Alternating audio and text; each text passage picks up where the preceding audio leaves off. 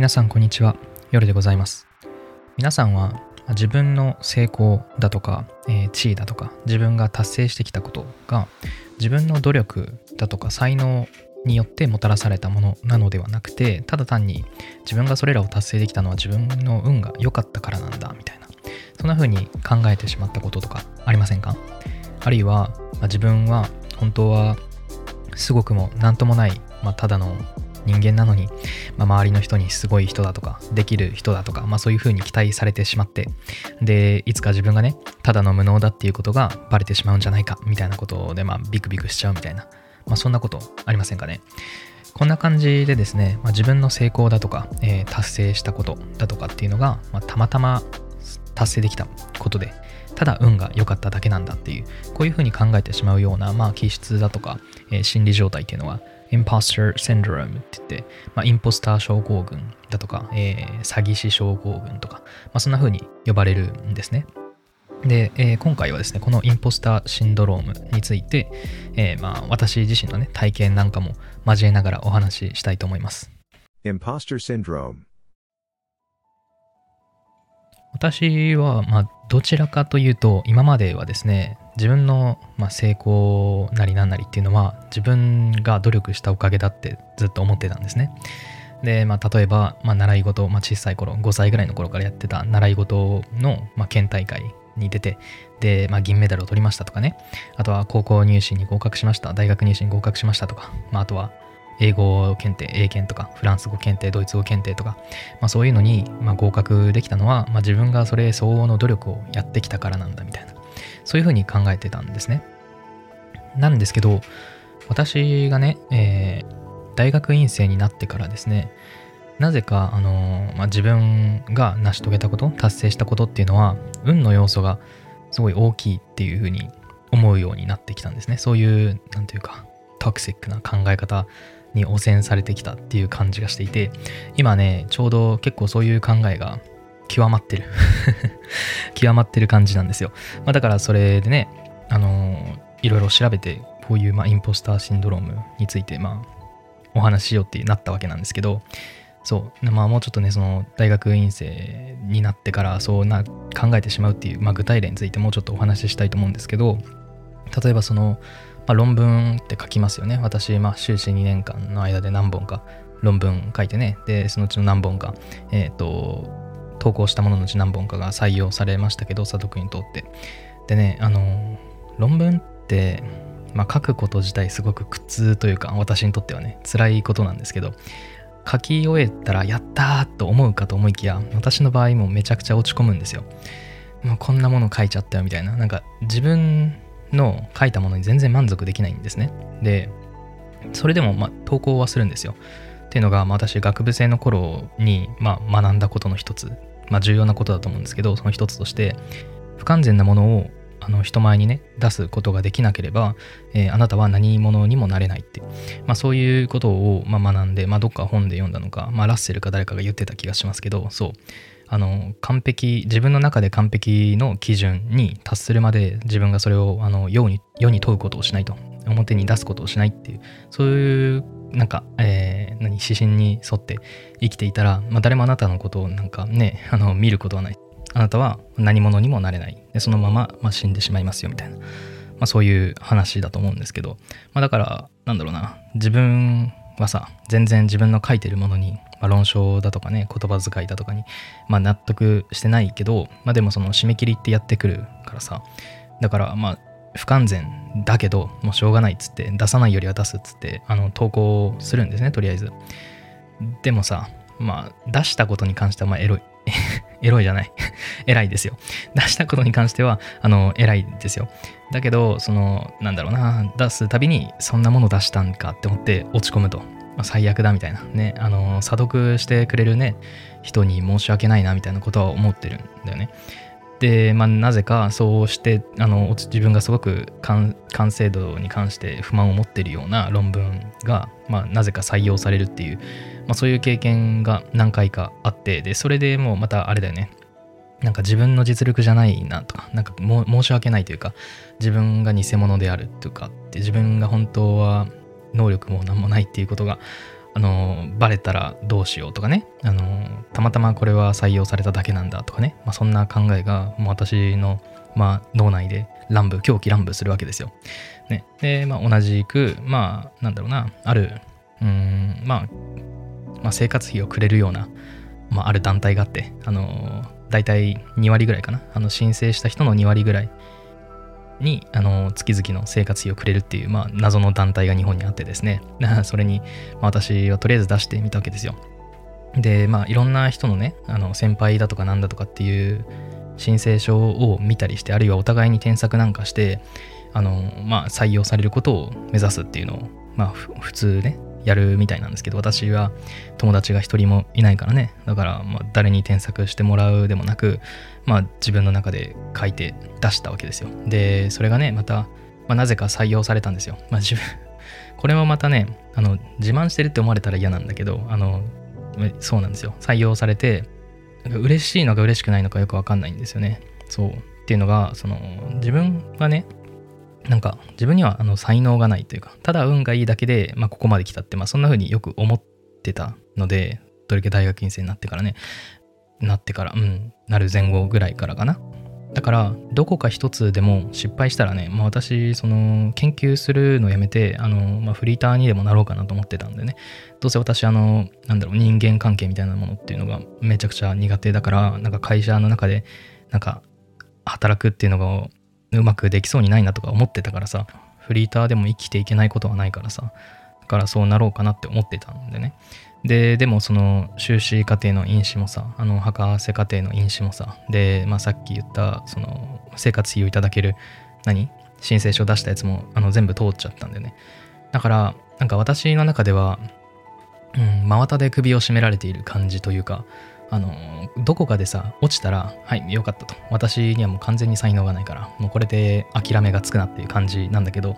私はたまたま全部通っちゃったわけなので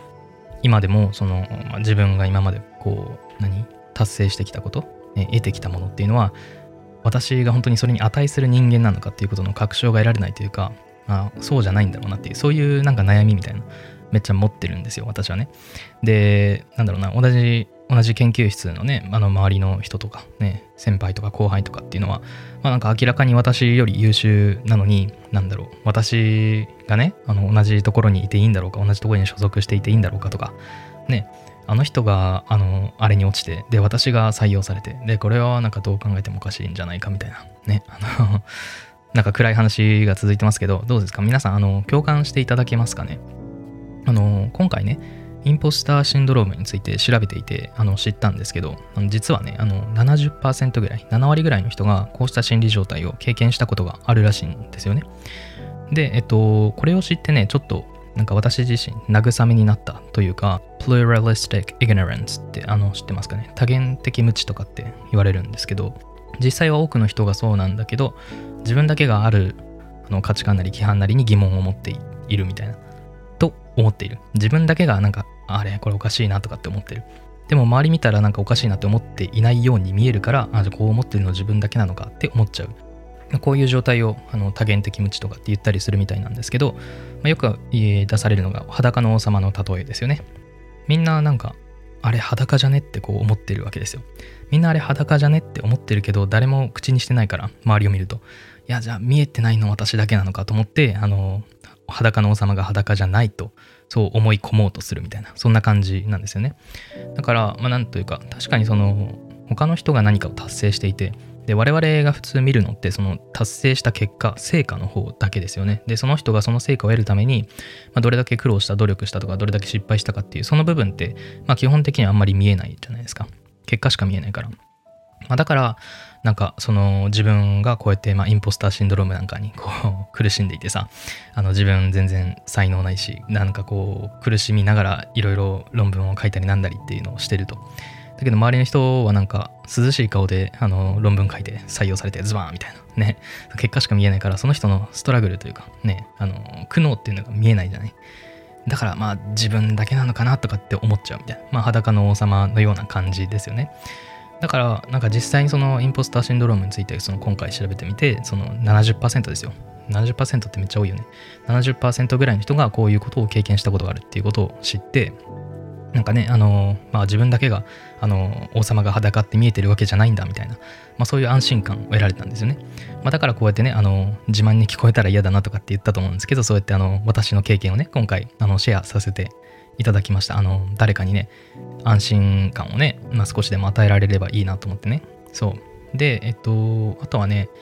The Secret Thoughts of Successful Women っていう本の中で、まあ、インポスターシンドロームと、あの深い関わりのあるような、まあ、性格の特徴特性のカテゴリーみたいなものが挙げられていたので5つありますけれどもその5つをご紹介してあとはインポスターシンドロームどうやって克服したらいいのかなみたいなことを、えっと、お話しして今回の配信終わろうと思いますでえっと、まあ、1つ目のカテゴリーなんですが The Perfectionist って言ってまあ完全主義者とかっていうのかな？まあね、あのー、インポスターシンドロームと完全主義っていうのはすごく関係があるっていうのを簡単に見て取れそうな感じがしますよね。あのー、完全主義、完璧主義か。完璧主義ですね。その完璧主義っていうのと、あのー、めっちゃ高い目標をさ、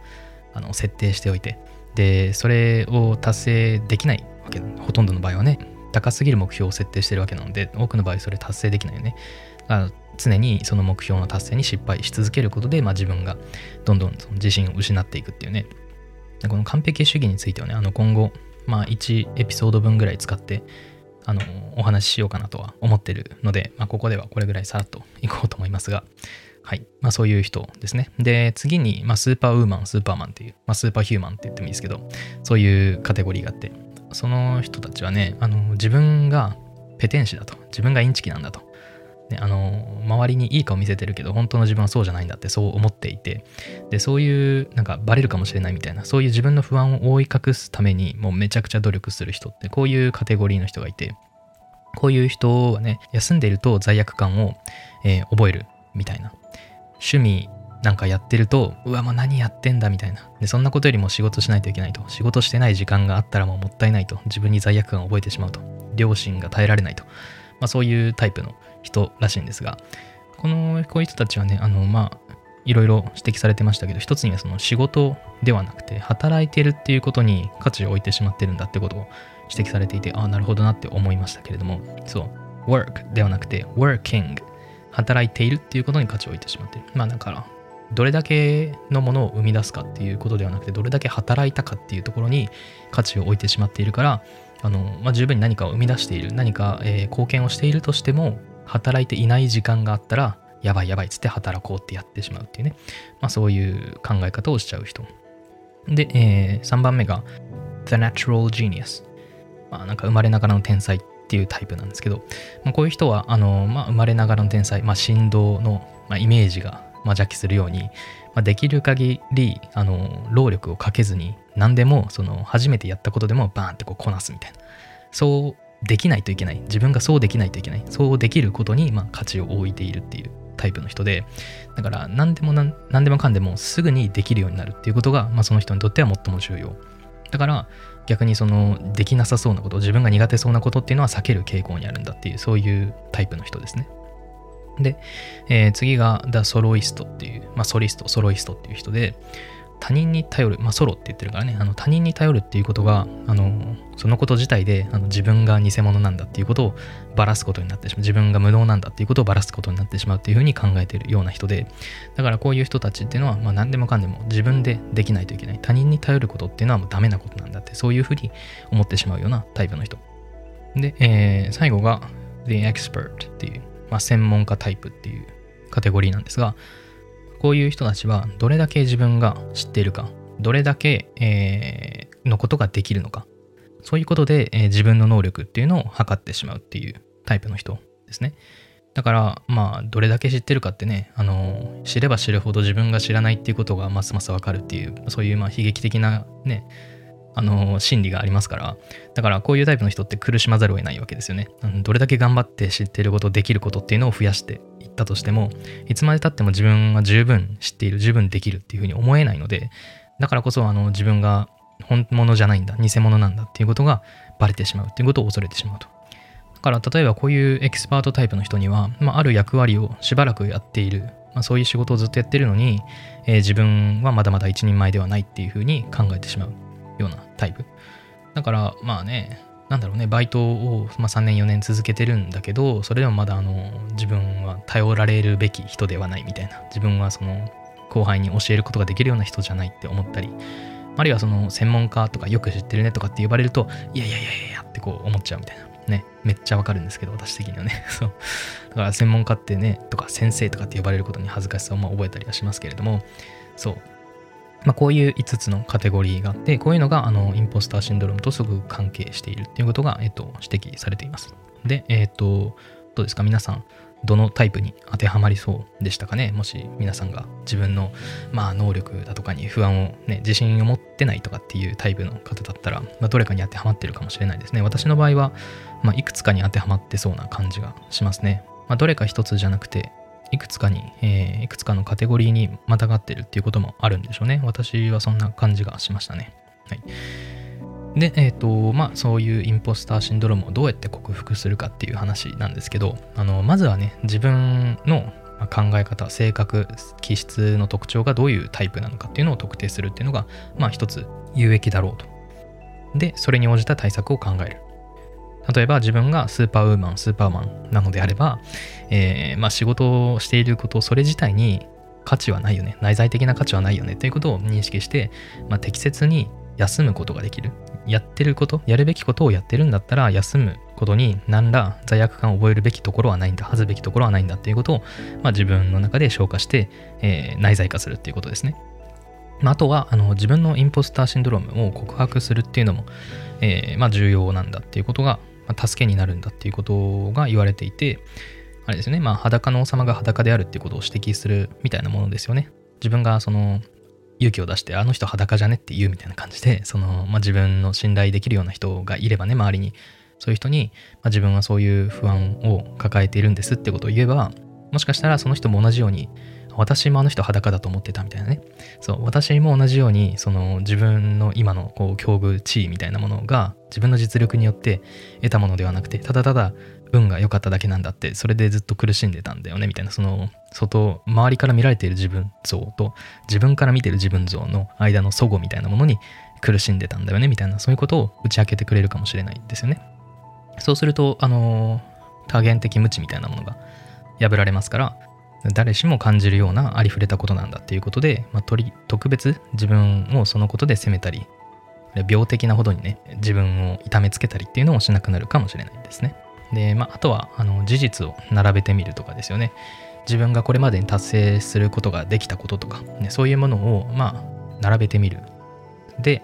それらを見て本当にあの運だけでこれら全てを達成することができるんだろうかと。で自分に問うてみると。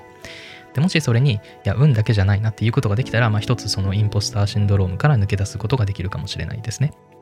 まああとはそうだな。自分のね、あの信念の中の不成功を見つけるとかっていうこともできるような気がしていて、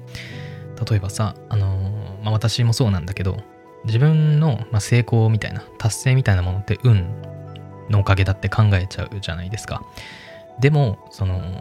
自分がもし失敗した場合って、あ運が悪かったなって思えないんですよね、私の場合。で、それは、あ私もっとやってればな、みたいな。自分に才能がないんだとか、その才能とか努力のせいにしちゃうんですよね、失敗は。成功は運のおかげなのに、失敗は才能とか努力のせいだ。これ、あんまりあの、一貫してないよねっていう感じで、だからこんな感じで、その自分の思考とか考え方っていうのが、まあ、正常なものではないというか、ある種、まあ、病的なものになってるってことを認識するだけでもそこからまあ一歩、ね、あの回復に近づくことができそうな気がするのでそうなんか今回私こうやってねあのまあ、る程度自分の悩みなんかもさらけ出しつつお話をしながらねなんかうん自分がこれからどういうふうにまあ研究だとかなんだとかに向き合っていくべきなのかみたいなこと、まあ、一つの道みたいなものは、おぼろけながら見えてきたような気がするのでなんかねあの私としてもこの回を、